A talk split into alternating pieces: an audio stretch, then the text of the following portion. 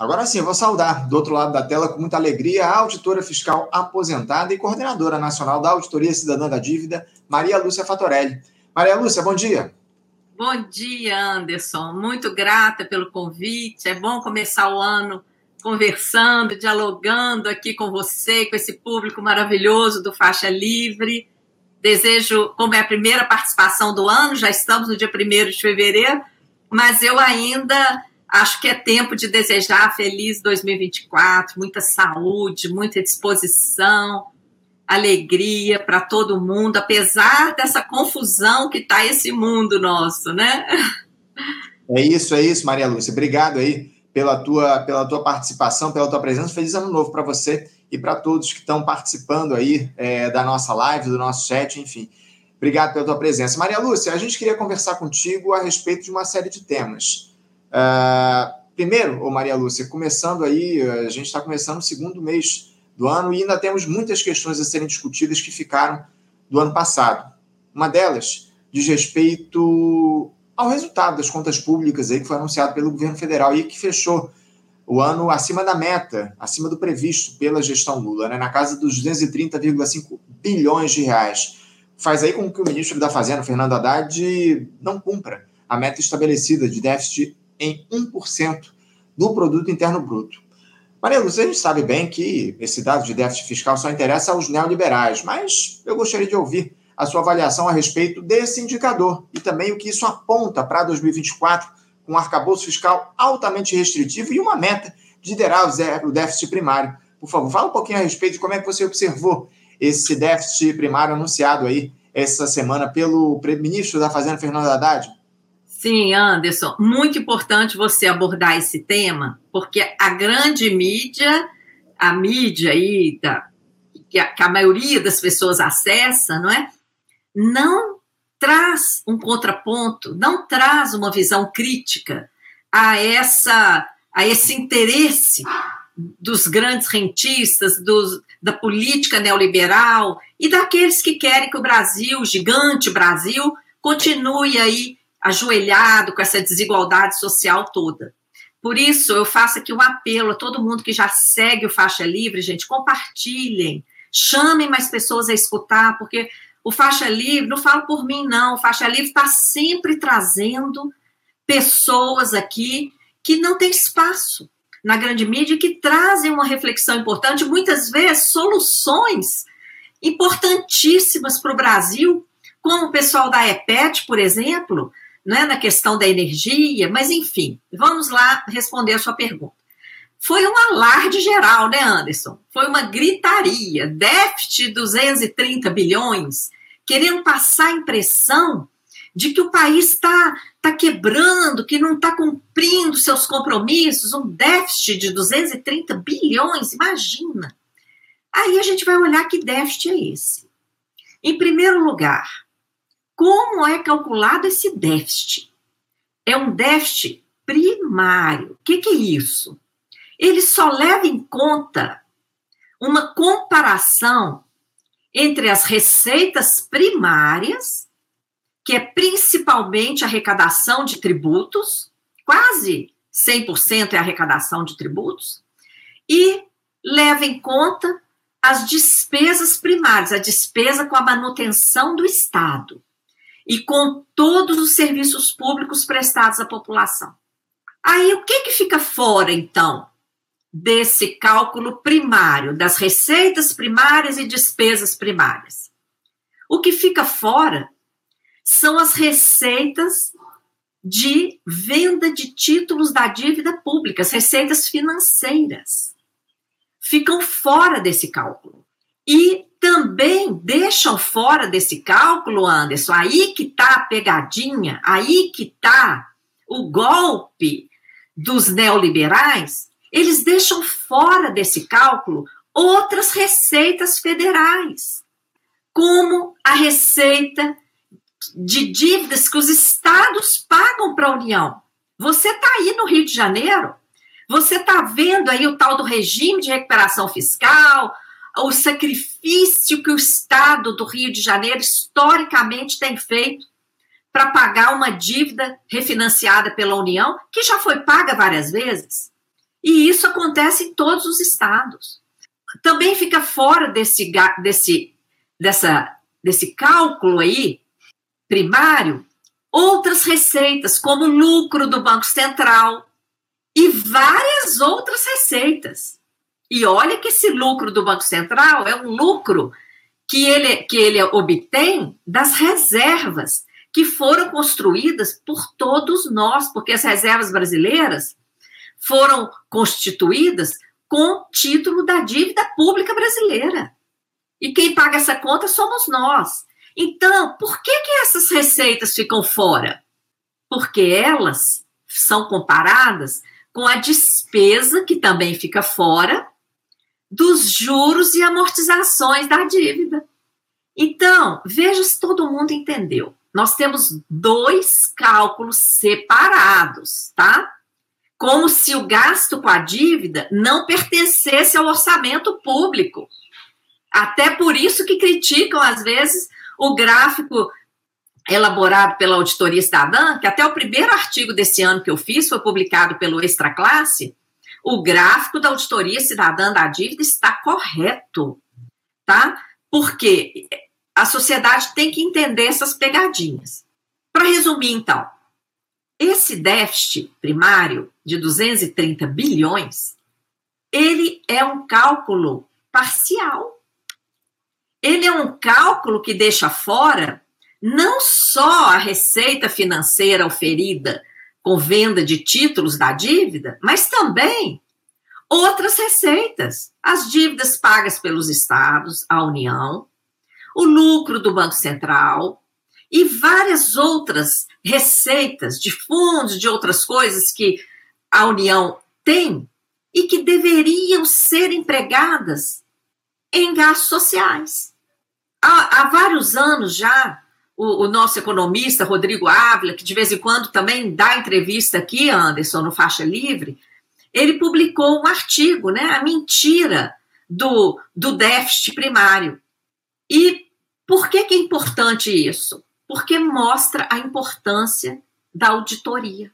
Só quando a gente faz auditoria, Anderson, que a gente vai lá, questiona o dado, procura as fontes oficiais e refaz a conta, é que a gente vê que várias receitas dessas outras fontes, que não tem nada a ver com a emissão de título da dívida, que deveriam estar sendo empregadas em investimentos e gastos sociais, elas vão diretamente desviadas para o pagamento da dívida. Lucro das estatais também vão direto para pagamento da dívida. É um privilégio do sistema da dívida. Quando a gente faz o encontro de contas, esse encontro de contas foi possível ser feito só até 2022, porque a gente tem que esperar outras divulgações do governo referente a 2023, que ainda não, não estão disponíveis.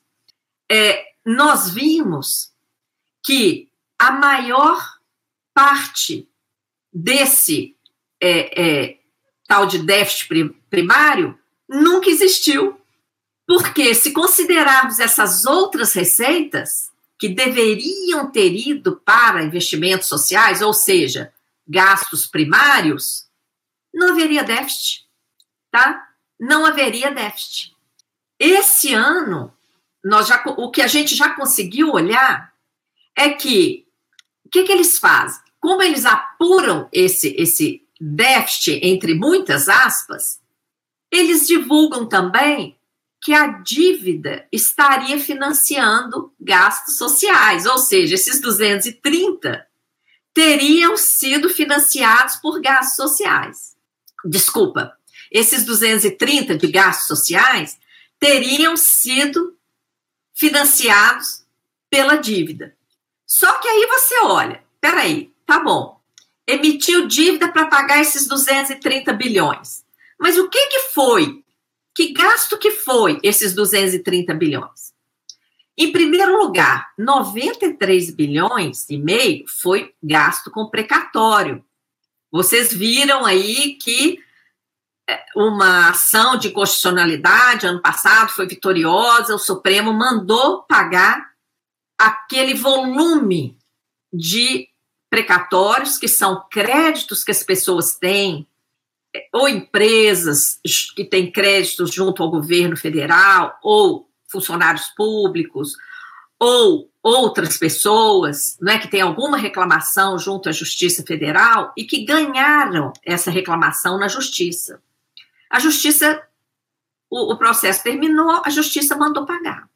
E todo mundo vai se lembrar daquela PEC dos precatórios, que deu um empurrão nessas dívidas. Essa dívida era para ter sido paga lá atrás, no governo Bolsonaro.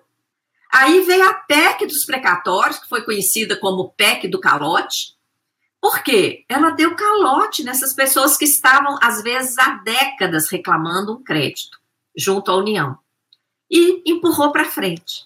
Agora, nesse ano, primeiro ano do governo Lula, o Supremo mandou pagar. E aí veio uma despesa de uma vez de 93,5 bilhões. Quer dizer, essa despesa, ela nem devia ser considerada nesse cálculo de déficit primário, concorda? não é despesa desse ano. É uma até para pagamento de imposto de renda. As pessoas classificam essa despesa lá ano a ano. Por que, que para cálculo do déficit primário ela tem que entrar agora toda nesse ano? Você está vendo? É só para criar esse terrorismo de déficit gigante. Então, 93 bilhões e meio já são esse, esse aí. Então já cai para menos de 200 bilhões o tal do. É, o, me, menos de, de 140 bilhões o tal do déficit, tá? Aí, que mais que tá aí? Algumas despesas que eles falam que foi paga com recurso de dívida. Só que não foi. Por quê? Esse cálculo de déficit ele deixa de considerar essas outras receitas. É só um cálculo, tá? E então a gente vem questionando isso, Anderson, há anos. Porque quando você fala em déficit desse tamanho, primeiro que você encurrala o governo, tá? Esse ano já está começando com notícia. O Haddad está lá vendo quanto que ele vai contingenciar. O que é contingenciar? é daquilo que o orçamento, que o Congresso Nacional aprovou no orçamento 2024, autorizando o governo a gastar em 2024 com todas as áreas sociais. Contingenciar significa o seguinte: um pedaço disso que já foi autorizado vai ficar ali, ó, preso, contingenciado. E só vai gastar se houver, por exemplo, um aumento de arrecadação, entendeu? Ou, ou alguma outra situação. Para, para quê? Para garantir essa reserva contingenciada, de novo, para quê? Para o sistema da dívida. Então, é, é, eu demorei um pouco na explicação, porque, como falamos, né, a grande mídia não vai explicar isso, a sociedade vai ter chance de entender essa essa mentira do déficit, esse verdadeiro terrorismo do déficit, vendo aqui o, o seu programa, é, Anderson? É, não, a gente tem que ser o máximo didático possível, né, Maria Lúcia, para as pessoas entenderem do que se trata de fato. Agora, ô Maria Lúcia, aproveitando que a gente está falando em déficit, está falando em recursos públicos, em investimentos públicos, Quanto é que o governo federal gastou em 2023 com pagamento de juros da dívida pública, Maria Lúcia? Diz aqui para a gente, por favor. Esse que é um dos grandes ralos aí do orçamento do, da União, né? Exatamente. Esse, esse gasto ele está num gráfico que de um outro artigo que eu publiquei esse ano, o, o Extra Classe, o jornal Extra Classe publicou. Até se você puder divulgar o link aí, Anderson. O título do artigo é O gráfico elaborado pela Auditoria Cidadã da Dívida está correto. Ele foi publicado esses dias, semana passada, pelo jornal, sexta-feira, pelo jornal Extra Classe, tá? Ah, acho que até foi disponibilizado nessa segunda. Nós já divulgamos ali o gráfico de 2023 executado, quer dizer, o que foi realmente pago em dinheiro no ano de 2023, tá? O total gasto com juros e amortizações da dívida foi 1 trilhão 890 bilhões, anos. 43% de todos os gastos. Ano passado, a dívida ficou com essa bolada, quase metade do orçamento federal, de tudo que foi pago em dinheiro. E é importante falar em dinheiro, porque aqueles que não gostam, não querem enfrentar o sistema da dívida, gostam de enganar o povo, falar que a dívida não é problema, que ela está sendo só rolada, eles não falam que ela está sendo paga em dinheiro, tá? Por isso é importante divulgar esse artigo, que o gráfico da auditoria está dando a dívida está correto.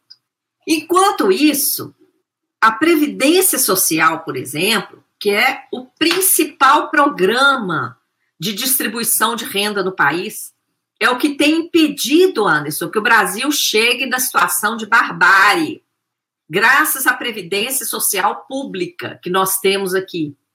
Ficou com 20%, menos da metade do que a dívida, do que a dívida consumiu. E vocês devem ter visto essa semana começou com um alarde da Folha de São Paulo, falando de novo de um déficit de 6 trilhões na Previdência. Olha, tem que rir desse, desse, desse outro terrorismo que fazem, né, tentando ali subjugar a, a, a, o serviço público, sendo que o próprio relatório do Tesouro, que foi divulgado agora também, mostrou que nós tivemos um aumento de receita do regime de previdência próprio de servidores públicos, que nós temos tido um aumento de arrecadação das contribuições previdenciárias. A arrecadação que está caindo é a arrecadação das empresas, por causa das benesses tributárias, por causa dos lobbies lá dentro do Congresso Nacional, por causa da mineração e grande agrobusiness predatórios que ficam isentos nas exportações, não é? Por isso que tem problema de arrecadação. Na Previdência não tem problema de arrecadação. Então, é, é um absurdo falar em déficit de uma despesa obrigatória garantida pela União. Além dela ter muita arrecadação, nem, nem cabe, Anderson, fazer essa conta. Por exemplo, cabe fazer a conta do déficit, por exemplo, da defesa nacional? Ano passado, a defesa nacional ficou com quase 2% do orçamento. Quer dizer, cerca de. É, tem que fazer a conta aqui desse 2% do orçamento total. Uhum. Vou fazer rapidinho. Não, não cabe por quê? A Defesa Nacional arrecada alguma coisa? Ela tem alguma arrecadação própria? Não tem.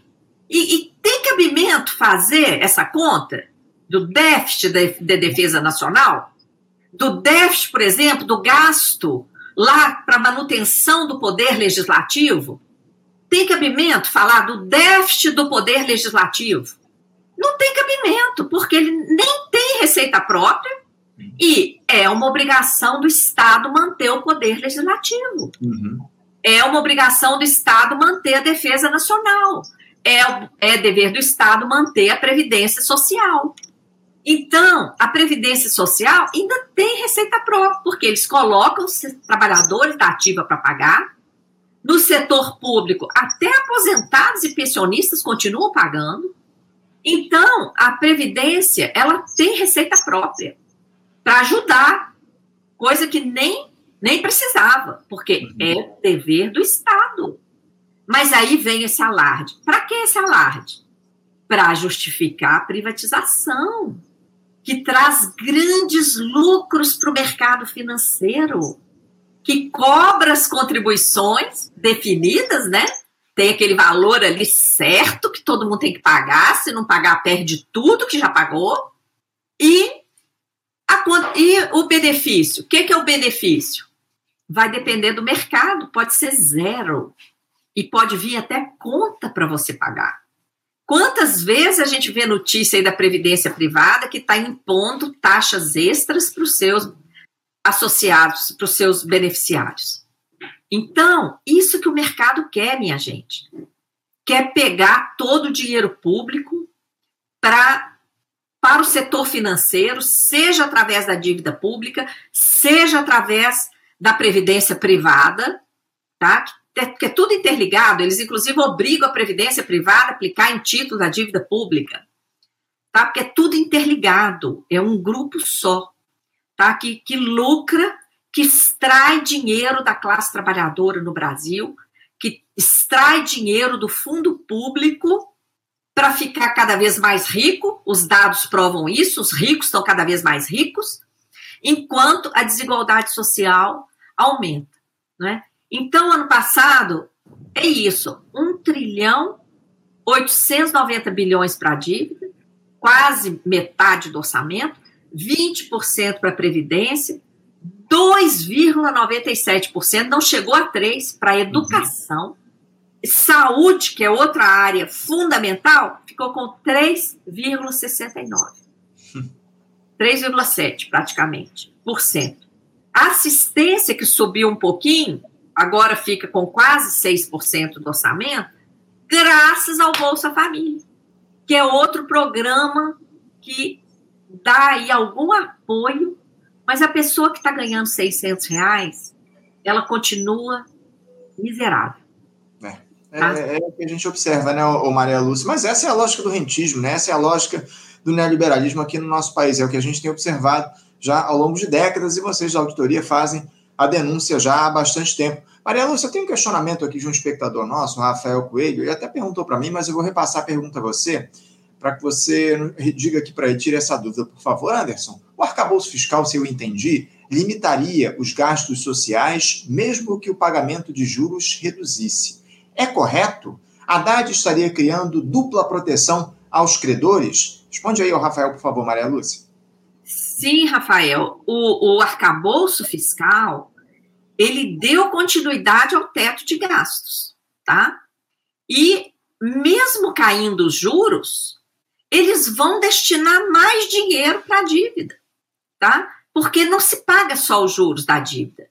Tem vários mecanismos financeiros como vem denunciando a auditoria cidadã, que entram aí, ó, que surfam na onda da chamada dívida pública. Tem a bolsa banqueiro, tem os prejuízos do swap cambial, tá? É aquele contrato sigiloso que o Banco Central faz com pessoas sigilosas também, empresas sigilosas, garantindo qualquer variação do dólar é uma verdadeira aposta, como já foi denunciado em uma representação brilhante feita por um auditor do Tribunal de Contas da União. É uma verdadeira aposta. Nem devia ser chamado cambial, porque é uma operação feita em reais, liquidada em reais. É mais uma maneira de transferir dinheiro para os privilegiados. Isso tudo vai na conta da dívida. Várias outras coisas vão na conta da dívida, por isso que a gente luta por uma auditoria. E o arcabouço, como você falou muito bem, ele estabeleceu um teto, tá? O teto vai ficar aqui, ó. O teto tá aqui. Que teto é esse? Se ano passado gastou isso aqui, esse ano gastou isso aqui com toda a manutenção do Estado. O que é a manutenção do Estado? Todos os gastos primários, incluindo aí a manutenção do poder legislativo, do poder judiciário, Ministério Público, Executivo, todo o funcionalismo público federal, de todos os órgãos, é, inclusive os serviços sociais prestados à população. Então entra aqui, esse aqui, é esse aqui é o gasto chamado primário, que eu já expliquei no início. Se ano passado foi isso aqui, esse ano vai poder ser, no máximo, isso aqui, mais 0,6%, mais a correção monetária pelo IPCA.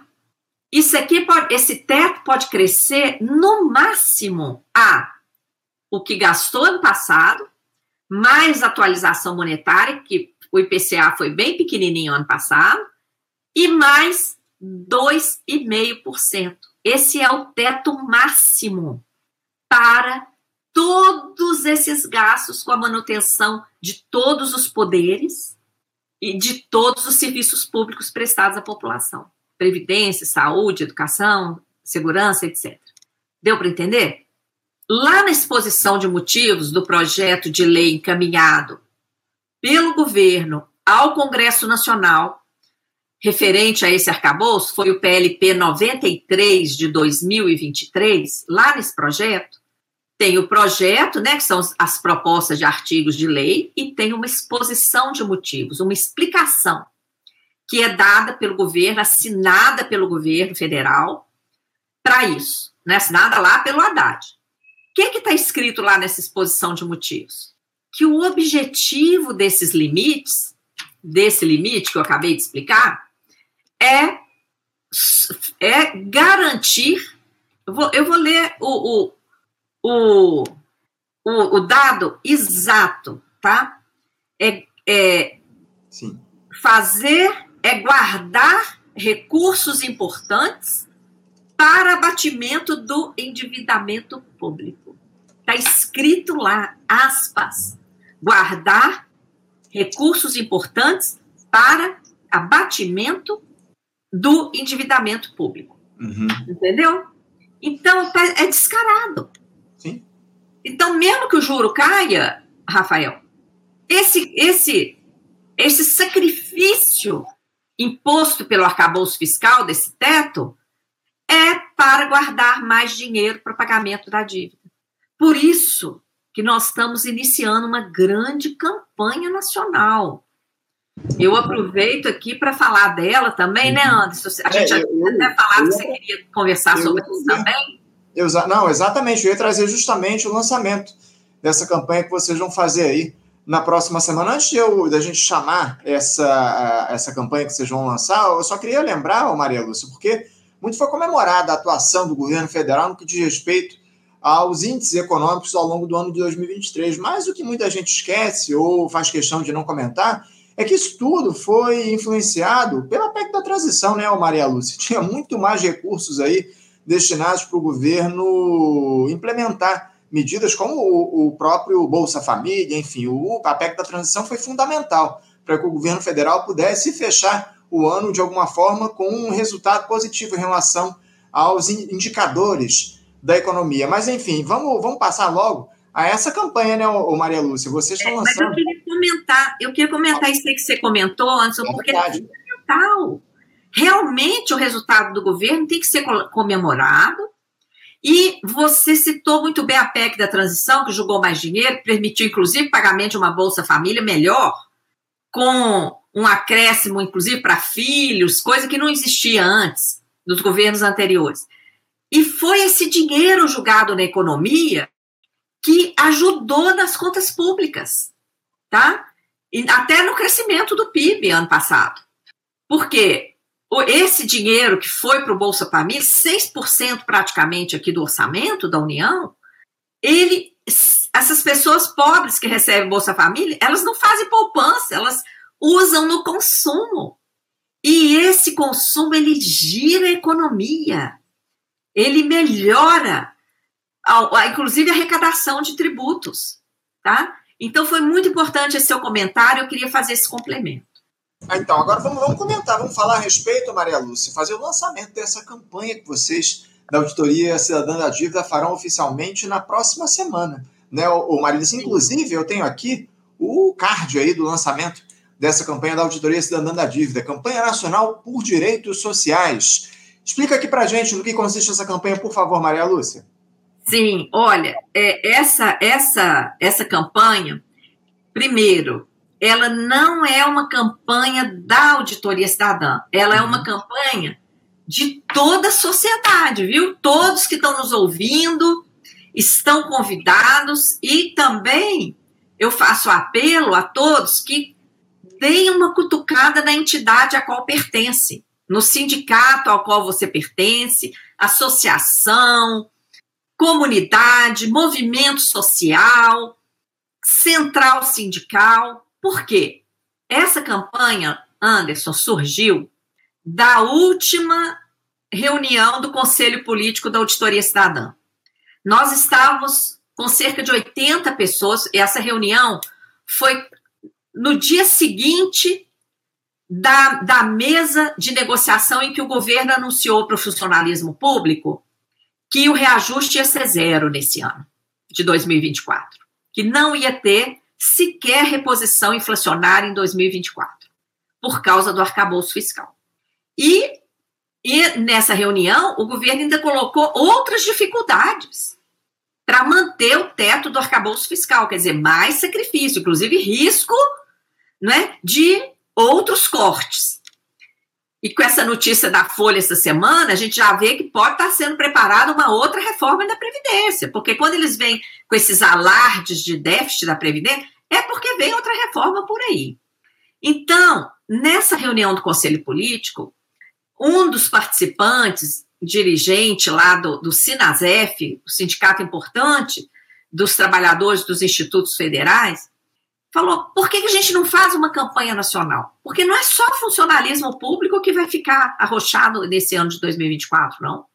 Todos os serviços públicos, todo mundo que faz luta social nesse país vai ficar prejudicado.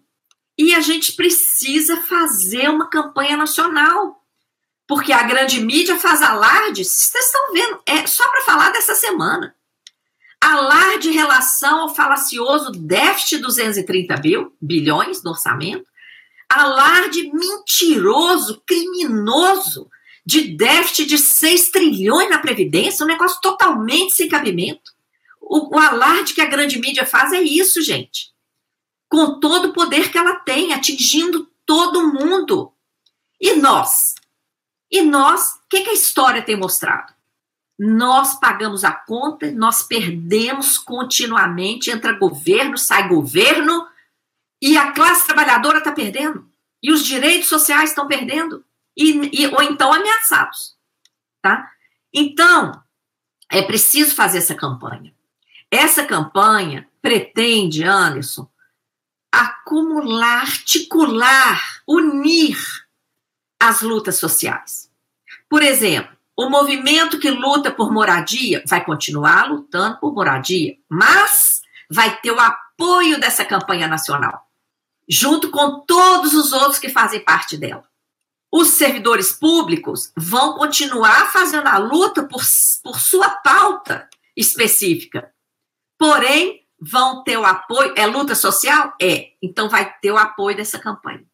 A luta por reforma agrária Todos os movimentos que lutam por reforma agrária vão continuar lutando, mas terão o apoio da campanha.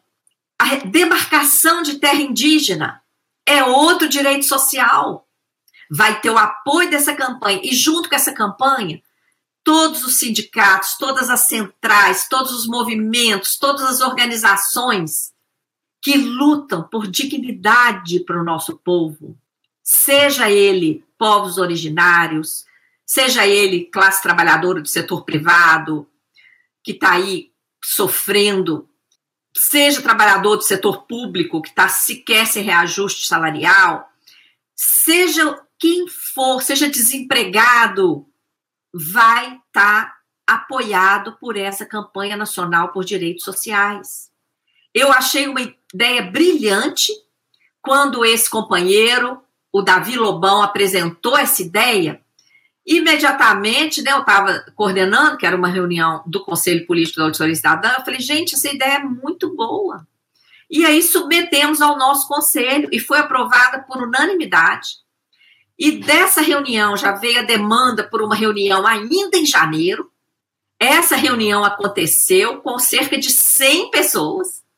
E nessa reunião foi então deliberado um, o lançamento não só, não da campanha já completa, de uma campanha que está nascendo, tá?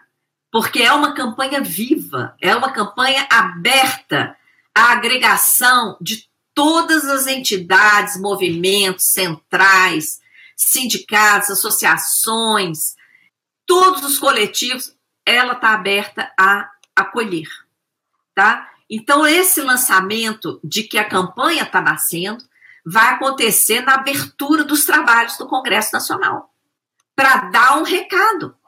logo no dia 6 de fevereiro, nós estaremos lá no hall da taquigrafia na Câmara dos Deputados, que é um espaço aberto ali, logo na entrada do anexo 2 da Câmara dos Deputados, é no corredor, tá? Para dar ideia mesmo de uma coisa do povo, tá? Não é dentro de nenhuma comissão, é no corredor ali do hall da é o chamado hall da taquigrafia. Mas é um espaço em que o corredor se alarga, forma ali um, um grande hall é, onde a gente fez também o lançamento dessa cartilha da Auditoria Cidadã da Dívida no passado. Quem não acessou ainda, gente, aproveita para falar. Acessa aí, tá?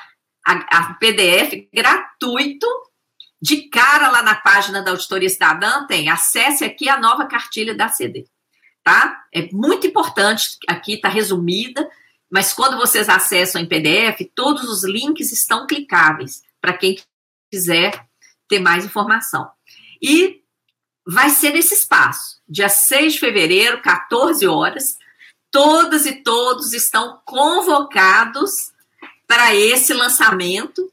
Nós estamos providenciando folheto explicativo, estamos providenciando banners, porque a convocação ficou bem assim em cima da hora, né? Porque a ideia surgiu no, quase na véspera do Natal. Já fizemos uma reunião esse ano, já criamos uma comissão provisória e já tem também a proposta de uma grande plenária no início de março. Lá no lançamento, a gente já vai dar maiores informações dessa plenária. Mas o lançamento vai ser muito importante as pessoas prestigiarem. Quem estiver aqui em Brasília, vamos, estamos também providenciando transmissão online, porque nesse espaço a Câmara não faz transmissão. Então, vai depender aí do apoio das entidades para a gente conseguir fazer, é, viabilizar, né, contratar uma pessoa para fazer essa transmissão ao vivo. E eu peço a todo mundo que divulgue, porque essa campanha é de toda a sociedade, de todas as entidades, todos que lutam por direitos sociais no Brasil. É, o, o, que eu tenho sentido muita falta, Marelo, eu tenho certeza que você também tem, tem essa percepção, é de que falta mobilização popular acima de tudo. Eu tenho questionado aqui os nossos os nossos comentaristas diariamente no nosso programa a necessidade da esquerda ou da dita esquerda que não se rendeu se mobilizar no intuito de levar o povo brasileiro às ruas e pressionar o governo Lula. E eu espero, acima de tudo, que essa campanha que vocês da auditoria Cidadã da Dívida apoiam faça uh, com que isso aconteça, com que os brasileiros se mobilizem em torno da conquista ou da retomada de direitos sociais que foram, na verdade, conquistados historicamente e ao longo dos últimos anos, em especial das últimas décadas, vêm sendo caçados. A cada entra governo, sai governo e a gente parece que sai com menos, menos direitos, né, Maria Lúcia? Sim, Anderson, isso é um absurdo, porque não falta dinheiro no Brasil. O problema é que esse dinheiro é muito mal repartido, como mostra o gráfico da auditoria cidadã. A, o rentismo fica com quase metade.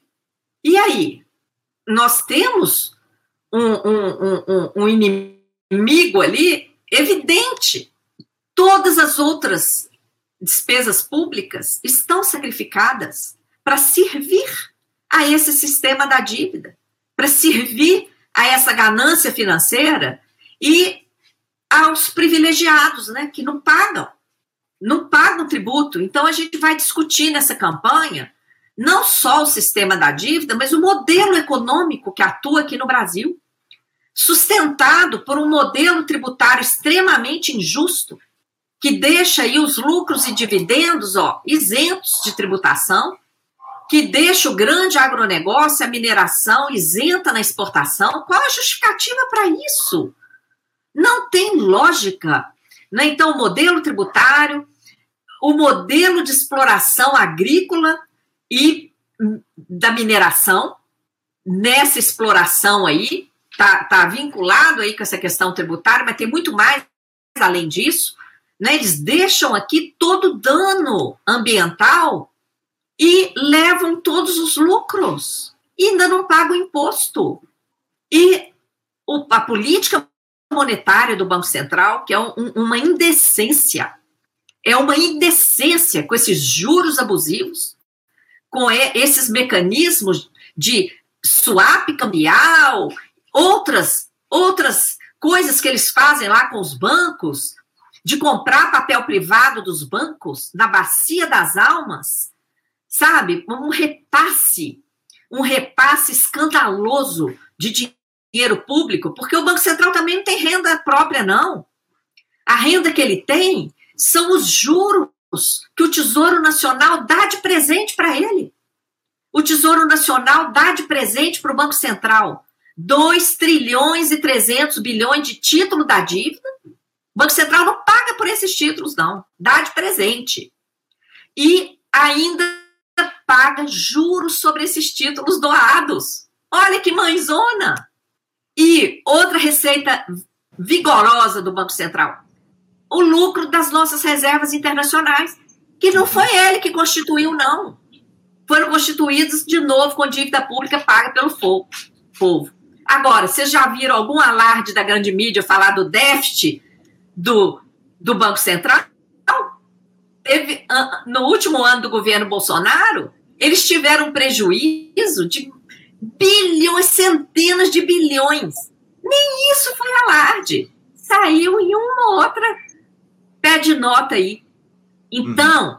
essa política monetária, de onde está saindo o dinheiro para manter essa farra, verdadeira farra do Banco Central? Uhum. Do fundo público. E o sistema da dívida. Então, esses quatro pilares, Anderson, modelo tributário, modelo de exploração mineral e agrícola, política monetária do Banco Central e sistema da dívida, esses quatro pilares estão sangrando o fundo público e o direito social do povo brasileiro. Tá? Então, a sociedade tem que entender isso. E essa campanha tem esse objetivo. A gente já tratou desses quatro eixos da campanha É Hora de Virar o Jogo, que está ativa lá na página da Auditoria Estadã. Quem puder, quiser acessar, está lá. Mas essa nova campanha agora, ela pretende agregar muito mais atores e movimentos e fazer realmente uma pressão, porque se a gente não avançar agora no governo Lula, o que, que a gente pode esperar para frente, né? Então, é, deixa essa é. reflexão para os nossos seguidores, não é? Porque é preciso mobilizar. É preciso, é, é urgente. Acima de tudo, é, é preciso mobilização. Você citou na tua última resposta essa a questão do Banco Central, Banco Central independente, né, que toma conta aqui, é, dialoga com a política monetária do nosso país, o Banco Central ontem reduziu a Selic em mais meio ponto percentual, né? Agora passou a 11,25% a taxa básica de juros. Está devagar essa queda da Selic, né, Maria Lúcia? Lenta demais. Lenta demais e injustificada. Vocês viram aí ano passado, gente, o IPCA no chão. O ganho real com a Selic aqui no Brasil é o maior do mundo. Como é que pode? Está tá vendo que não falta dinheiro? Tá vendo? Como é que a gente se dá o luxo de dar a maior remuneração financeira do planeta e tem que deixar servidor público aí com salário congelado? Tem que alardear aí que, que pode ter nova reforma de previdência, contra-reforma, né? De previdência. Sim. De contingenciar gastos sociais. Não tem lógica. Até quando? Até quando a gente vai ficar nessa escassez inaceitável e tornando os riquíssimos cada vez mais riquérrimos? Não dá. Não dá. Chega. Então, essa campanha nacional por direitos sociais pretende articular todo mundo para entender tudo isso, não é? Porque Outra humilhação que fazem com o povo brasileiro é de que esses temas não devem ser discutidos por todos. E isso é coisa para especialista. É outra mentira, é uma verdadeira humilhação, supondo que as pessoas não são capazes de entender isso que nós estamos falando aqui. Claro que são capazes de entender. Se tiverem acesso à informação, vão entender sim. Então, é, Opa, desculpa, deixa eu desligar aqui. Pronto.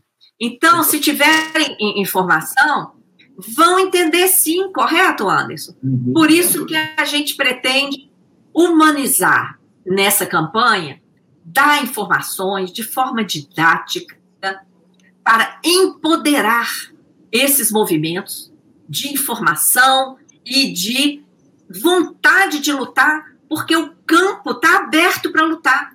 Não falta dinheiro. Nós temos um governo que prometeu resgatar a dívida social. Várias vezes durante a campanha, o Lula foi às lágrimas quando ele falou da fome do povo brasileiro, quando ele falou das injustiças sociais, quando ele falou que ia acabar com o teto, que não ia guardar dinheiro para banqueiro. Então, é agora que nós temos que lutar e cobrar esse compromisso. Não deixar que o rentismo pise em cima das promessas de campanha e deixem de novo o povo no sacrifício. É isso. Precisamos pressionar, é agora ou nunca. Então, a gente, acima de tudo, mais, mais uma vez, faz questão de uh, trazer essa campanha aí, de divulgar essa campanha apoiada pela Auditoria Cidadã da Dívida, campanha nacional por direitos sociais, que será lançada lá em Brasília, no Congresso Nacional, no próximo dia 6, a partir das 14 horas, lançamento lá na Câmara. Enfim, a gente vai acompanhar o Maria Lúcia e vai torcer, acima de tudo, para que essa campanha traga resultados, para que a gente consiga mobilizar o povo brasileiro justamente em torno dessa luta por direitos sociais, pressionar o governo Lula, é o que a gente precisa diante de uma gestão que se diz democrática no nosso país. Maria Lúcia, quero agradecer demais a sua presença, a sua participação, é sempre uma honra, um orgulho recebê-la aqui no Faixa Livre. Muito obrigado por se dispor a fazer esse diálogo com a gente. Espero que a gente tenha mais papos aí ao longo do ano de 2024, tá bom, Maria Lúcia? Mais uma vez, um feliz ano novo para você. Obrigado pela tua presença. Gratidão, Anderson. Honra minha participar aqui, viu? E de ter gratidão a vocês por manter esse programa tão importante para a classe trabalhadora brasileira. Gratidão. Forte abraço. Obrigado, Maria Lúcia. Um forte abraço e um bom lançamento de campanha para você na próxima semana. Até a próxima.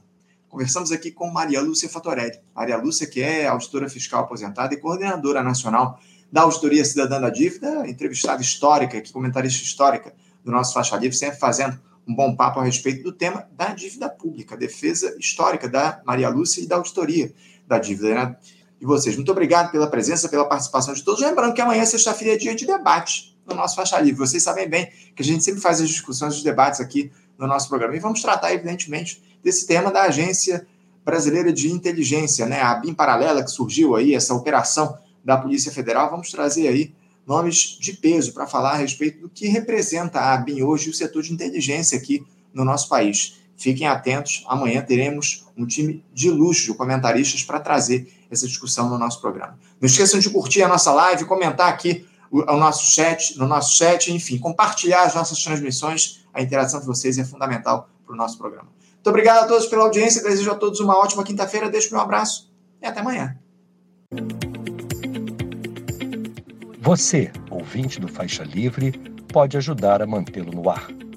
Faça sua contribuição diretamente na conta do Banco Itaú, agência 6157, conta corrente 99360, dígito 8.